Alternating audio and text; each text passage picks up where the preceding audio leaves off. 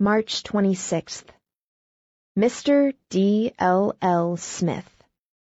Sir, You never answer any questions. You never show the slightest interest in anything I do. You are probably the horridest one of all those horrid trustees, and the reason you are educating me is not because you care a bit about me, but from a sense of duty. I don't know a single thing about you. I don't even know your name. It is very uninspiring writing to a thing.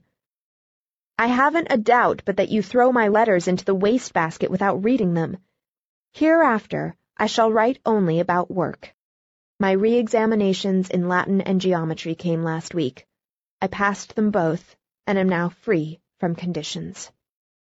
Yours truly, Jerusha Abbott.